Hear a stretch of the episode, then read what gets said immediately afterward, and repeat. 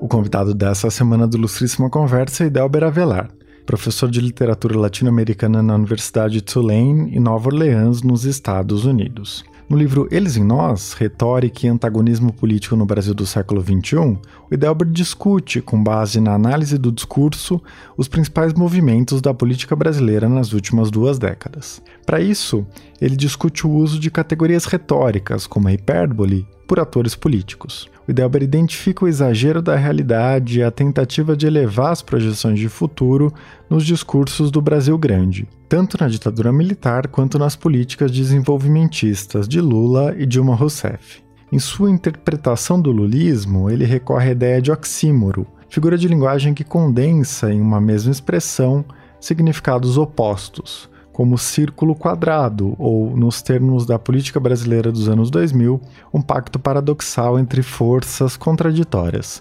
orquestrado por um presidente com um profundo domínio da retórica. Na conversa, a gente também discutiu a ruptura ocorrida em junho de 2013 e os significados da Operação Lava Jato, e o Idelber explicou sua leitura da ascensão de Bolsonaro ele aponta uma retroalimentação entre lulismo e bolsonarismo, mas rejeita a ideia de que os dois campos da polarização são equivalentes. Eu sou Eduardo Sombini e este é o Ilustríssima Conversa.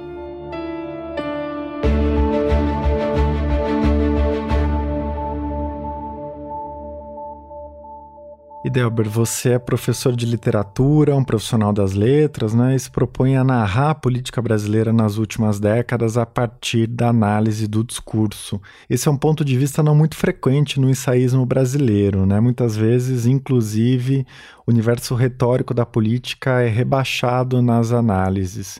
Não é incomum a gente ouvir frases como: ah, isso é só discurso, o que importa mesmo são as decisões concretas. Por que olhar para a política a partir da linguagem? E como fazer isso? O, o estudo da linguagem e o estudo dos conflitos políticos são dois campos que não se comunicam com muita frequência. As ciências sociais têm uma tradição de não prestar muita atenção à linguagem, porque nas ciências sociais trabalha-se, em geral, com a premissa, ainda que essa premissa seja tácita, seja não dita, de que a linguagem é uma espécie de veículo de comunicação neutro, de que o que importa é o conteúdo que está sendo transmitido e as ações que estão sendo executadas. E a linguagem seria uma espécie de invólucro neutro que carregaria o conteúdo do discurso para o seu destinatário. Por outro lado, nas faculdades de letras, nos últimos tempos, tem predominado uma abordagem na qual as questões formais, retóricas e as questões políticas se comunicam pouco. Eu achei que valia a pena analisar a política brasileira a partir desse ângulo, porque se você for pensar, inclusive no nível mais básico, elementar, rudimentar de análise, o nível, por exemplo, das palavras que apareceram. O português que se fala no Brasil transformou-se muito, especialmente na última década. A gente pode fazer uma coleção de palavras que não circulavam no português falado no nosso país 10, 15 anos atrás e que passaram a circular. Pré-sal, petrolão, lava-jato, junho. Todos esses são vocábulos que surgiram nos últimos 10 anos, basicamente, e que trazem outra perspectiva para a análise das lutas políticas. No livro, o que eu tentei fazer foi remeter essa análise do que aconteceu nos últimos 20 anos a projetos, perspectivas, campos de batalha que são constantes na sociedade brasileira. Então, nós sabemos que a sociedade brasileira tem uma tendência a organizar os seus pactos políticos em torno da amnésia. Nós esquecemos muito facilmente das coisas, mais do que os nossos vizinhos, muito mais. Isso está demonstrado, por exemplo, no legado das ditaduras militares, que na Argentina, no Chile, no Uruguai, incluíram uma revisão exaustiva do que aconteceu durante os regimes militares e incluiu, inclusive, uma série de juízos penais sobre torturadores, ditadores, etc. No Brasil, isso não aconteceu. E, evidentemente, esse tipo de, de situação coloca para o, o país uma dinâmica diferente, porque nós temos, creio eu, muito pouca consciência da história de certos termos. Então, para dar um exemplo entre muitos, a ideia do Brasil grande, a metáfora do Brasil grande, que pode aparecer com diferentes palavras, representada em diferentes termos, mas que ressurge na história do Brasil de uma maneira bastante sistemática.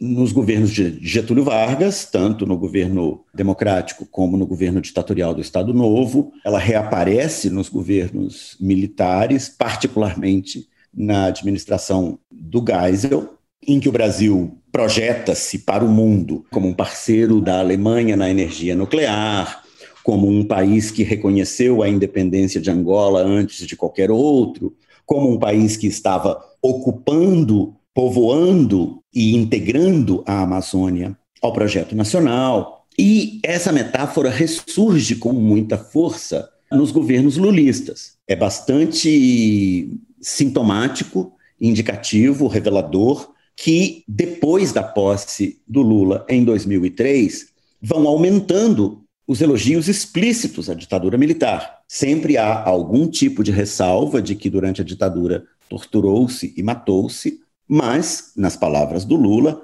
aspas, as únicas vezes em que o Brasil pensou de forma estratégica foram nos governos de Vargas, JK e sob os militares. Esses elogios à ditadura militar não são tangenciais ao problema, eles não são aleatórios, eles não são um acidente, eles são parte constitutiva, integrante da forma como o lulismo passou a administrar o sistema de antagonismos da sociedade brasileira. Então, a observação mais minuciosa da análise do discurso em si, ele oferece ferramentas muito, muito úteis para análise política.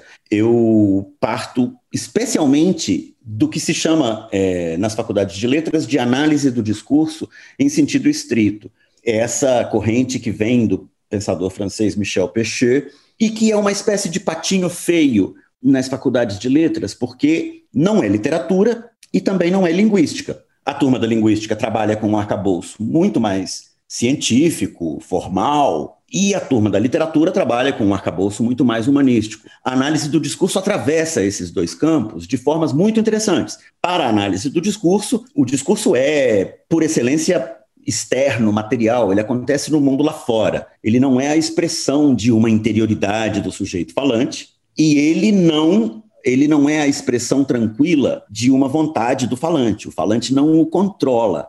Então, por exemplo, quando eu falo de discurso lulista ou de discurso bolsonarista no livro, não se trata aqui, evidentemente, apenas da coleção de discursos do Lula ou da coleção de discursos do Bolsonaro. Trata-se de uma formação material que vai acontecendo no mundo, que vai arregimentando gente e que, evidentemente, transforma o mundo que ele está representando. A premissa primeira da análise do discurso é essa.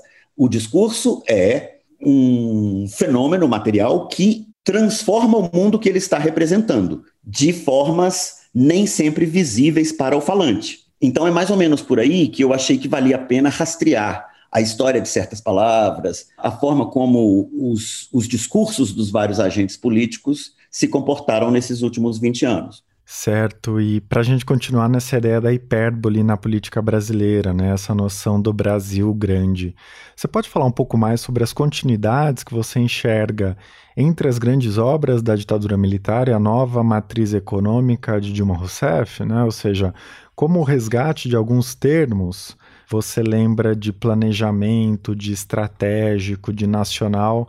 Nesse plano discursivo indica uma nova proposta de investimentos públicos que aparece nessa política econômica desenhada na gestão Dilma? É, você viu muito bem. A recorrência de certos termos, ela é indicativa também da predominância de certas políticas. Em vez de contar a história desde Vargas, passando por JK, a ditadura, Lula e Dilma, eu vou começar ao revés. Nos primeiros pronunciamentos do Lula, em 2003 e 2004, você observa uma mudança bastante clara com relação ao discurso do Lula nos anos anteriores. Não se tratava simplesmente de que o Lula estivesse adotando um perfil mais moderado, mais conservador, mais conciliador. Isso já foi bastante tratado na bibliografia E todos nós que estudamos política brasileira sabemos que a Carta aos Brasileiros, por exemplo, de meados de 2002, um pouco antes da eleição, marca um ponto de inflexão na trajetória do PT. Mas a posse em janeiro de 2003 coloca para circular, depois da posse, coloca-se para circular, Lula coloca para circular um tipo de discurso que não aparecia com muita frequência na história do Partido dos Trabalhadores. Eu fui militante do PT ao longo da década de 80 e nós jamais diríamos, por exemplo, que, como disse o Lula em Ouro Preto, março de 2003, se não me engano, maio de 2003, que ele disse que eu já estou cansado de ouvir falar em imperialismo, o que nós precisamos é resolver os nossos problemas para a resolução dos dilemas brasileiros. O que nós precisamos é de força de vontade, é de entender que nós somos um grande país, que nós temos um grande destino. Nos discursos do Lula em 2003 e 2004, curiosamente, Eduardo, não aparecem antagonistas. Não há antagonistas. Os antagonistas têm o nome de preguiça do brasileiro, falta de autoestima do brasileiro, a nossa tendência a colocar a culpa dos nossos problemas em agentes externos. O inimigo, ao longo dos anos de 2003, 2004, para o lulismo, o inimigo não tem CPF. Ele não tem nome, ele não tem endereço, ele atende pelos nomes de falta de autoestima, falta de coragem, falta de etc. Depois de 2005, há uma inflexão bastante diferente com o mensalão, que chega ao paroxismo nos anos Dilma, em que se repetem uh, reiteradamente os adjetivos nacional e estratégico e o substantivo planejamento. Planejamento nacional e estratégico é um sintagma que circula muito no governo Geisel e volta a circular intensamente nos governos lulistas, especialmente na segunda metade do segundo mandato do Lula e já com, com anabolizantes no governo Dilma. Esse sintagma, planejamento nacional estratégico, ele traz consigo uma série de premissas ele traz implicitamente, silenciosamente, a premissa de que o Estado é capaz de gerar crescimento indefinidamente com a sua própria ação de agente de fomento desse crescimento. Ele traz consigo a premissa de que as variáveis do comportamento dos agentes econômicos são calculáveis a partir de uma inteligência estatal. Então, tomemos, por exemplo, o caso do 11 de setembro do setor elétrico, que eu trato com bastante detalhe no livro, que é uma série de medidas em que o governo Dilma tentou terminar o ano de 2012 com uma grande vitória política, que seria uma redução de tarifas, uma redução maior para os consumidores, mas uma redução também para a indústria, que estaria acoplada à assunção das empresas estaduais a um determinado plano que é uma iniciativa muito própria do que eu chamo de escola Dilma Manteiga de Economia, que é essa ideia de que você vai produzir determinados estímulos, mais ou menos como um laboratório em que está um cãozinho pavloviano, e que os agentes reais da economia lá fora vão se comportar como você espera. Os agentes não se comportaram como a Dilma esperava. A CEMIG não entrou, a Companhia de Eletricidade de São Paulo, a Companhia de Eletricidade do Paraná, nenhuma dessas entrou no arranjo proposto. E o que nós vimos a partir de então foi uma sequência que incluiu dezenas de decretos que tratavam do setor elétrico e que, em muitos casos, eram decretos que estavam tentando corrigir distorções criadas por decretos anteriores. Essa leitura voluntarista da economia, ela foi muito própria do governo Dilma. Né? Ela não, não começou com o governo Dilma, ela estava presente já nos dois últimos anos do governo Lula, mas ela se exacerba muito no governo Dilma. E ela, no caso do setor elétrico, por exemplo, produz uma quebradeira e uma, uma perda notável do valor das ações das companhias elétricas. Então, esse modelo de imaginar que o Brasil está destinado a uma espécie de grandeza em que nada lhe é negado, ela, ela tem sido uma constante. Um exemplo clássico, que é o da indústria naval, que foi tentado três vezes, com três fracassos. Foi tentado sob Juscelino, foi tentado sob a ditadura militar e foi tentado de novo sob o governo Dilma.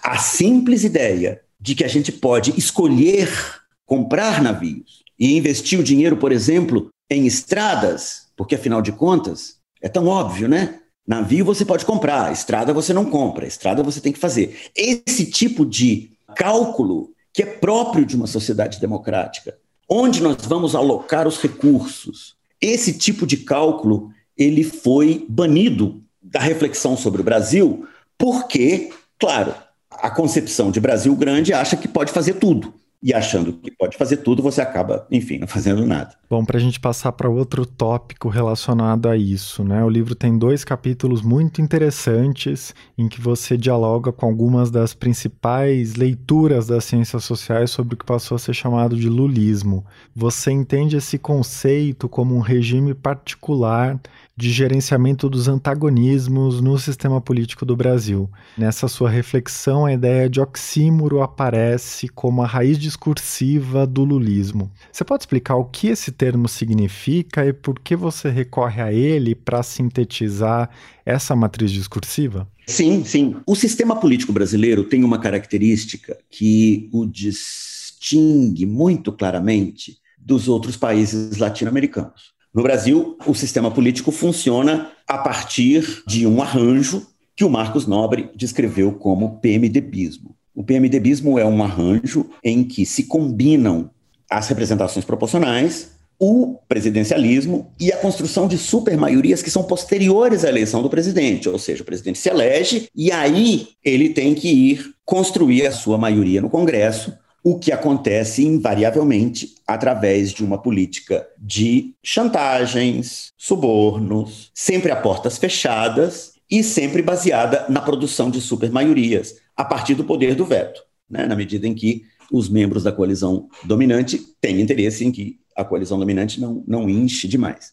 Esse esquema PMDBista funcionou no Brasil desde Itamar Franco, mais ou menos, a razão pelo qual o Collor caiu é que ele não conseguiu implementar um arranjo PMDBista. Ele funciona muito bem no governo Fernando Henrique Cardoso, funciona muito bem no governo Lula, funciona já com alguns problemas, mas funciona relativamente bem no governo Dilma até junho de 2013. Só que o lulismo traz uma outra forma de administrar esses antagonismos, que é diferente da forma como o Fernando Henrique havia feito. E eu achei que a categoria de oxímoro parênteses para os leitores, tem um dicionarista, Oais chama oxímoro, Aurélio chama oxímoro, qualquer uma das suas pronúncias está valendo.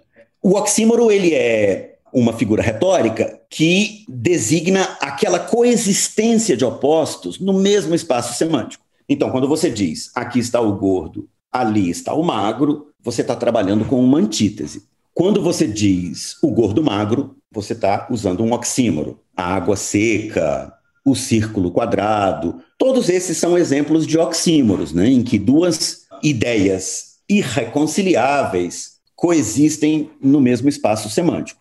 O oxímoro foi a estratégia lulista porque, no caso do lulismo, a ida do PMDB para o governo em 2005 forçou a administração federal a um novo arranjo. O petismo não poderia sobreviver sem manter a sua base acesa. É uma base que o tucanato não tinha. O petismo tem, tinha e tem, até certo ponto, uma base social real nos sindicatos, nas universidades, nos movimentos identitários, etc. Essa base radical funciona em um discurso que nós poderíamos chamar aqui, exagerando um pouco, um discurso bolchevique. Esse é o discurso que e a prática que o lulismo fomentou para sua base.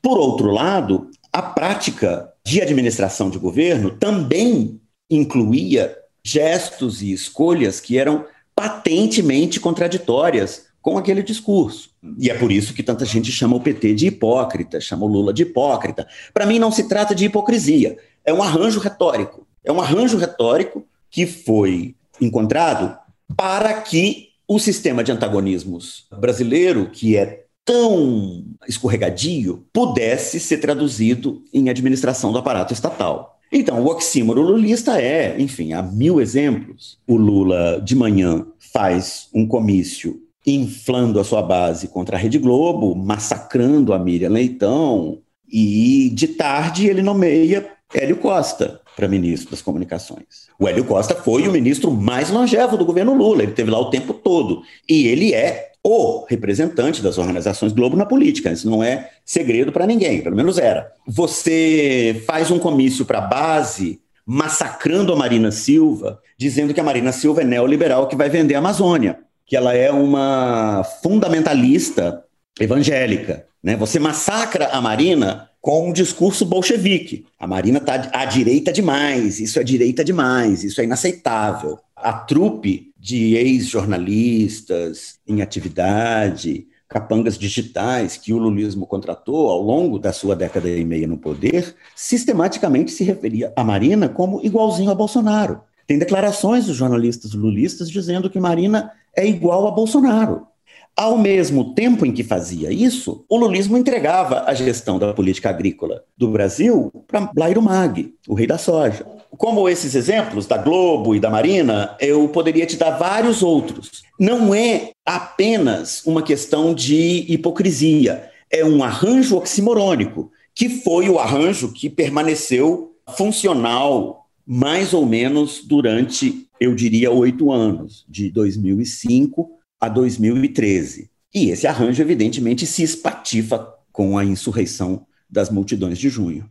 E com isso a gente chega a junho, né? Esse é um dos temas mais disputados no debate político brasileiro.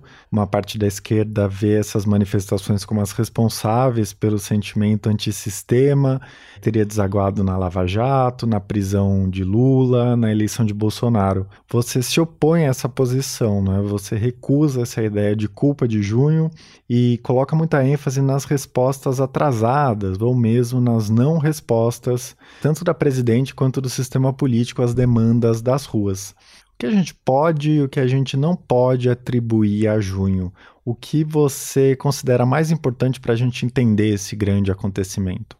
Eu vejo junho mais ou menos como um evento, um acontecimento, né, que a gente diria, como os franceses gostam de dizer, l'événement, um acontecimento que é uma irrupção do incalculável. Ninguém imaginava, ninguém sabia, ninguém previa. Nem nós mesmos, que estávamos nas ruas, prevíamos ou imaginávamos que milhões e milhões e milhões de brasileiros sairiam às ruas de repente, a partir de um estopim que foi o banho de sangue do dia 13 de junho de 2013 nas imediações da Avenida Paulista. Foi um banho de sangue, ninguém me contou, eu estava lá. E aquele acontecimento ele é um acontecimento, ou seja, você não pode tratar um acontecimento como se ele fosse um sujeito pensante, certo?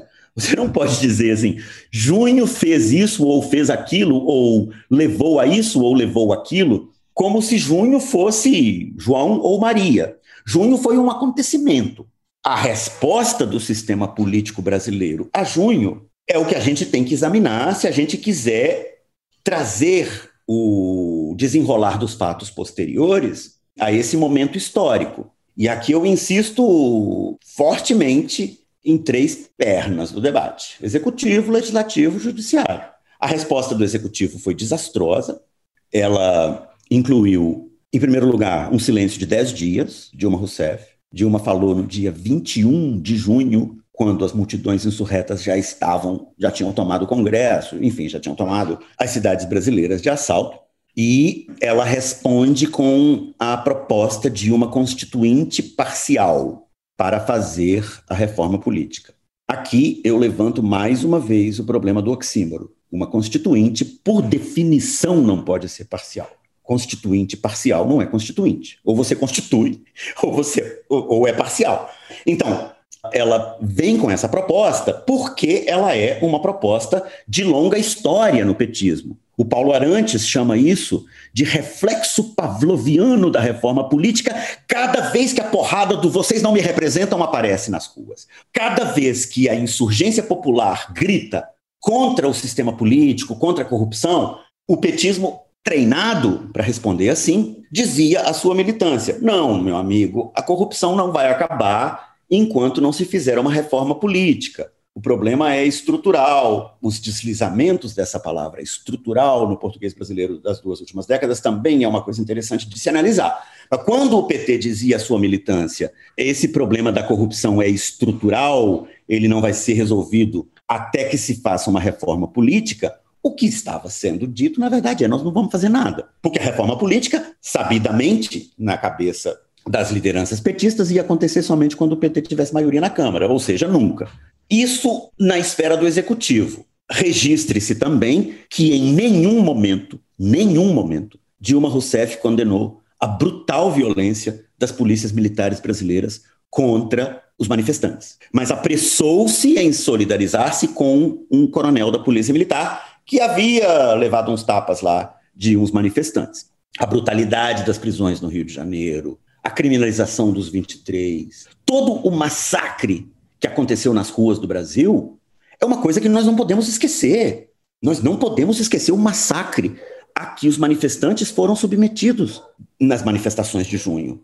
E o massacre foi indistinto nos governos do PT, que naquela época governava o Rio Grande do Sul, governava a Bahia, governava o Distrito Federal, nos governos do PSDB, que naquele momento governava São Paulo, governava Minas Gerais, nos governos do PMDB, que naquele momento governava o Rio em coalizão com o PT, e nos governos do PSB, que naquele momento governava Pernambuco. A repressão foi idêntica e ela, inclusive, foi coordenada coordenada com o José Eduardo Cardoso, como ministro da Justiça. Os secretários de segurança estaduais coordenaram o massacre com José Eduardo Cardoso. Então, toda vez que alguém te disser, oh, o governo do PT não foi o responsável pelo massacre dos manifestantes, porque as polícias militares são estaduais, é hora de você lembrar o papel do José Eduardo Cardoso na coordenação da chacina de manifestantes que aconteceu nas ruas brasileiras em junho de 2013. Aliás, o estado governado pelo PT, Rio Grande do Sul, foi o único que eu saiba em que domicílios foram invadidos para apreender livros. Anarquistas, gaúchos, tiveram suas casas invadidas, com o governador do estado no Twitter chamando esses manifestantes de fascistas. Isso no executivo. No legislativo, com um cagaço tremendo, com o perdão da minha, da, do, do meu francês, que se seguiu à toma do Congresso no dia 17 de junho, a resposta foi imediatamente na direção do direito penal. O sistema político brasileiro só soube responder à insurreição de junho através do direito penal. E aí a gente encontra respostas como a lei de organizações criminosas, a chamada lei de organizações criminosas, que é votada em agosto de 2013, como resposta às manifestações, e que regulamenta a delação premiada. A delação premiada já existia, digamos, mas ela é regulamentada, formalizada em agosto de 2013. E é essa lei, evidentemente, que torna possível a Operação Lava Jato, que se gesta no terceiro braço do aparato estatal, no judiciário. E aí se forma o que eu chamo de coalizão político jurídico-policial da Lava Jato, que é a resposta particular que deu o sistema político brasileiro aos anseios insurretos de junho. Bom, em relação à Lava Jato, né, tem muitas coisas que a gente poderia discutir aqui, mas você centra sua análise em um novo registro discursivo inaugurado pela operação, você qualifica como tautológico. Você coloca a imprensa como uma participante fundamental desse círculo. Você pode dizer o que isso significa e que caminho você toma para analisar a operação? É, a leitura da Lava Jato, Eduardo, é um grande problema para a bibliografia brasileira da última década. A bibliografia brasileira, eu vou dizer de uma forma meio tosca e agressiva, e depois eu justifico. A bibliografia brasileira sobre a Lava Jato é muito ruim, ela é péssima, ela é de qualidade pedestre. Ela se divide basicamente em dois grandes grupos: louvações da Lava Jato, como uma espécie de realização do grande anseio nacional de limpeza do sistema político e de caça à corrupção, esse é o tipo de bibliografia que você vai encontrar nas agiografias de Sérgio Moro, né, para os leitores que não conhecem a palavra. A geografia é biografia de santo. Então, as várias biografias de Sérgio Moro são, na verdade, agiografias, porque elas não pressupõem uma investigação independente, uma pesquisa independente, elas trabalham com a declaração do biografado como se fosse verdade. Então você tem no livro do Vladimir Neto, por exemplo, é um livro que envelheceu muito mal, né? Porque ele lançou o livro em 2017 ou 2016, não me lembro, 2017 eu acho, dizendo não, o Moro não, o Moro declarou que não vai entrar na política. E uns meses depois o, o Moro era ministro do governo Bolsonaro. Essa bibliografia que idealiza a Lava Jato, ela foi escrita basicamente por três grupos: procuradores, delegados da Polícia Federal e jornalistas alinhados com a Lava Jato. Por outro lado, dada a hegemonia do lulismo e do parapetismo nas ciências sociais brasileiras, a bibliografia sobre a Lava Jato que se escreve daí, desse lugar, também é uma bibliografia bastante pobre. Se você toma o livro do Gessé Souza, por exemplo, A Elite do Atraso, da escravidão à Lava Jato, ele diz que a Lava Jato era o produto de uma conspiração dos Estados Unidos, da Rede Globo, dos manifestantes de junho, dos marcianos e dos Illuminati contra o governo do PT. Foi bastante difícil navegar essa bibliografia, e eu, desde sempre, desde o começo da Lava Jato, eu tinha uma convicção de que a Lava Jato representava um bloco político. Eu sou essencialmente agnóstico para analisar a política. Para mim, nenhum ator político tem o monopólio da virtude. E eu analiso a operação dos discursos ali, na teia de relações que aqueles discursos armam.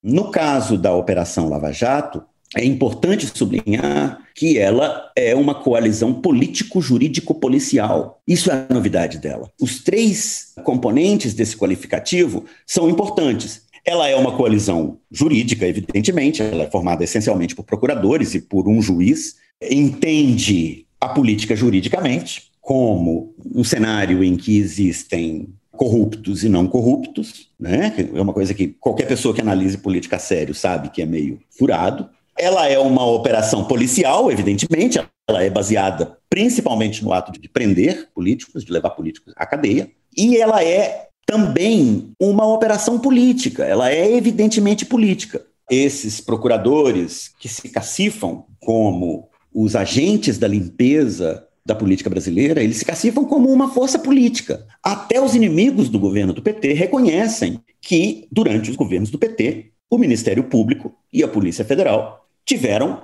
ampla autonomia. Até o Sérgio Moro disse isso no discurso dele de despedida do governo Bolsonaro. O petismo equipou a Polícia Federal e equipou o Ministério Público e deu a eles ampla autonomia para atuar. Isso é fato. E a consolidação desse bloco jurídico-político-policial leva a uma situação em que a Lava Jato se cacifa como herdeira do povo que estava na rua. O povo que estava na rua em nenhum momento concedeu à Operação Lava Jato a condição de, de, de porta-voz seu, evidentemente. Mas os acontecimentos se desenrolaram de tal maneira, a combinação entre a resposta punitivista do executivo, a resposta punitivista do Congresso e a resposta punitivista do judiciário se combinaram de tal maneira que aquela operação imediatamente se cacifou como herdeira de junho, como eu digo ali no começo do capítulo. Junho ainda nem tinha terminado e já era Lava Jato. Então, a característica essencial da Lava Jato é a tautologia, porque a Lava Jato consistia muito menos na prisão de políticos do que no noticiamento dessas prisões. Porque o noticiamento dessas prisões era o fator político que gerava legitimidade para as próximas prisões. A coisa fica mais complicada ainda quando você estabelece que várias dessas prisões tinham como material probatório matérias de imprensa. Ou seja, a operação consistia em prender pessoas mas o que realmente importava não era a prisão das pessoas, o que realmente importava era o noticiamento das prisões das pessoas. Então, a imprensa já estava às seis da manhã esperando. Nós sabemos, pela Vaza Jato, feita pelo Intercept, que os horários, os fatos, as provas, a estratégia da, da, procuração, tudo isso era vazado de forma seletiva para a imprensa. Esses agentes da imprensa não trabalharam esses vazamentos como se deve trabalhar jornalisticamente, ou seja, como um elemento entre outros, que a partir daí então você vai jogar contra as outras evidências, etc. A imprensa tomou esses vazamentos pelo seu valor de face, e a pior parte é que várias dessas prisões tinham como material probatório matérias da própria imprensa, ou seja, um círculo tautológico que a sociedade brasileira escolheu não ver. Por quê? Por vários motivos, pelo contexto em que se encontrava e também, evidentemente, pelo fato de que a corrupção apontada naquela operação efetivamente existiu. Mas isso não, não altera o fato de que a Lava Jato operou em um círculo eminentemente tautológico, em que o fato o noticiamento do fato e a matéria que possibilita que o fato aconteça, eram tudo a mesma coisa, em um círculo que se retroalimentava.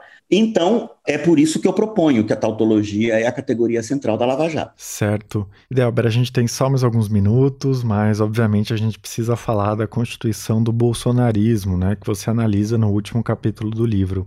Para ficar no núcleo do seu argumento, você escreve, abre aspas, o bolsonarismo extraía do lulismo seus giros retóricos, preenchia-os com conteúdo de extrema-direita e reinstalava-os no interior de um sistema discursivo baseado no puro fomento de antagonismo em tempo integral. Você está propondo que as condições discursivas do bolsonarismo já estavam estabelecidas pelo lulismo?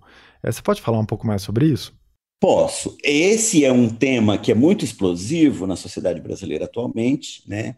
Existe muito mal entendido sobre ele, e eu sempre acreditei que a tarefa de um acadêmico rigoroso é tentar estabelecer diferenciações. Então, eu entendo que o último capítulo do livro sobre bolsonarismo vai ser de leitura meio desconfortável para lulistas, mas eu espero que eles estejam abertos à ampla coleção de evidências que eu estou apresentando de que existe um processo de retroalimentação entre o lulismo e o bolsonarismo e que possibilitou a emergência do bolsonarismo. Isso não quer dizer que o lulismo e o bolsonarismo sejam dois extremos ou duas faces da mesma moeda. Apenas o bolsonarismo é um discurso extremista.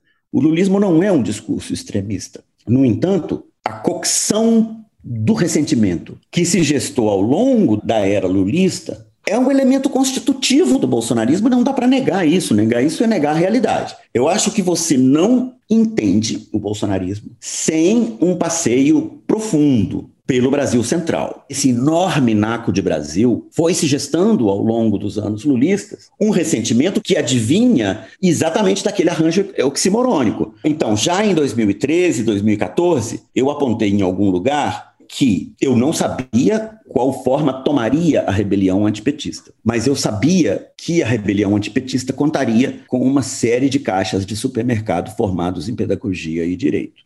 Ou seja, os sujeitos do pacto bolsonarista, ou os sujeitos da insurreição bolsonarista, vamos dizer assim, eles não, eles não vieram de Marte, certo? Eles não eram um exército fascista que estava escondido debaixo da cama, esperando a hora de irromper. Essa é uma leitura muito precária, essa é uma leitura muito pobre.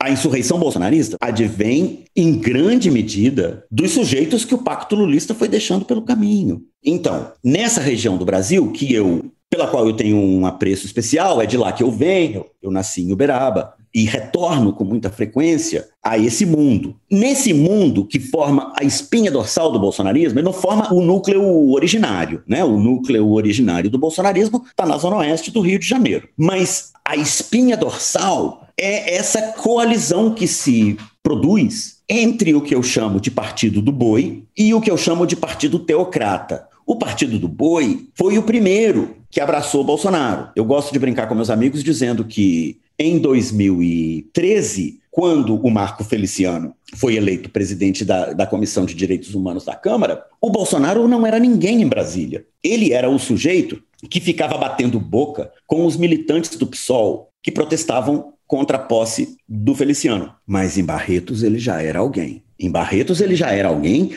porque nos rodeios de Barretos ele já era carregado nas costas. E essa figura tosca, incapaz de articular um discurso como Lula articula, de uma masculinidade caipira fake, homofóbica, anti-indígena, essa figura vai se cacifando na medida em que esses pedaços do pacto lulista vão se despegando, vão se desgrudando do pacto lulista. O Partido do Boi é um deles. O agronegócio foi um grande protagonista do Pacto Lulista. Ele se descolou do Pacto Lulista no momento que não lhe convinha mais estar ali, como é próprio dos sujeitos políticos. O Partido Teocrata, a mesma coisa. Não nos esqueçamos que, ainda em 2012, a Dilma Rousseff estava participando da inauguração de um templo ilegalmente construído pela Igreja Universal em São Paulo, dizendo que feliz é a nação cujo Deus é o Senhor. Coisa que nenhum presidente tinha dito até hoje. Como assim? A nação cujo Deus é o Senhor. Esse processo pelo qual o bolsonarismo vai catando o ressentimento que exala dos excluídos do pacto lulista torna o bolsonarismo uma espécie de significante vazio. Nas faculdades de letras, a gente chama de significante vazio, a ideia é muito simples. É um significante, ou seja, um signo que está ali e que pode representar qualquer coisa. Ele pode adquirir qualquer conteúdo, porque ele está colocado em uma posição em que o que importa não é o conteúdo que ele transmite, e sim a posicionalidade dele no interior daquele feixe de forças. Então, no caso do bolsonarismo, o conteúdo é menos importante, me parece, para entender o bolsonarismo, do que a forma como o bolsonarismo se cacifa para milhões de brasileiros como o representante da possibilidade de antagonismos. Lembre-se, nós estávamos em um pacto em que os antagonismos eram tratados embaixo da mesa, com negociatas, em cima do esquema do toma lá da cá. E quando esses antagonismos irrompem em junho, a única resposta do petismo, do sistema parlamentar e do sistema jurídico é a repressão, é o Código Penal. E nesse momento, então, o bolsonarismo passa a ser uma espécie de emblema da possibilidade de representar antagonismos. Eu gosto de de dar o exemplo da manifestação de março de 2016 na Avenida Paulista, que foi uma manifestação muito grande, gigantesca, a favor do impeachment, da qual foram expulsos os grandes líderes tucanos. Alckmin, Aécio apareceram e foram expulsos a tapas da Avenida Paulista. O único político que aqueles manifestantes aceitaram abraçar era um até então desconhecido deputado do Rio de Janeiro, conhecido por suas declarações misóginas e homofóbicas. Isso é porque ele passou a representar o antissistema.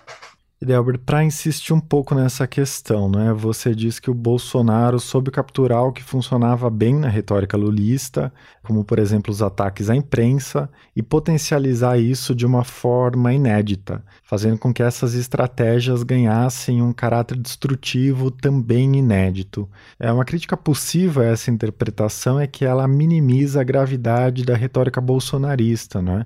Já que tem mais destaque a mudança de patamar ou a inversão do sinal, digamos assim, para uma linguagem de extrema direita, do que propriamente a invenção de táticas novas e muito mais violentas.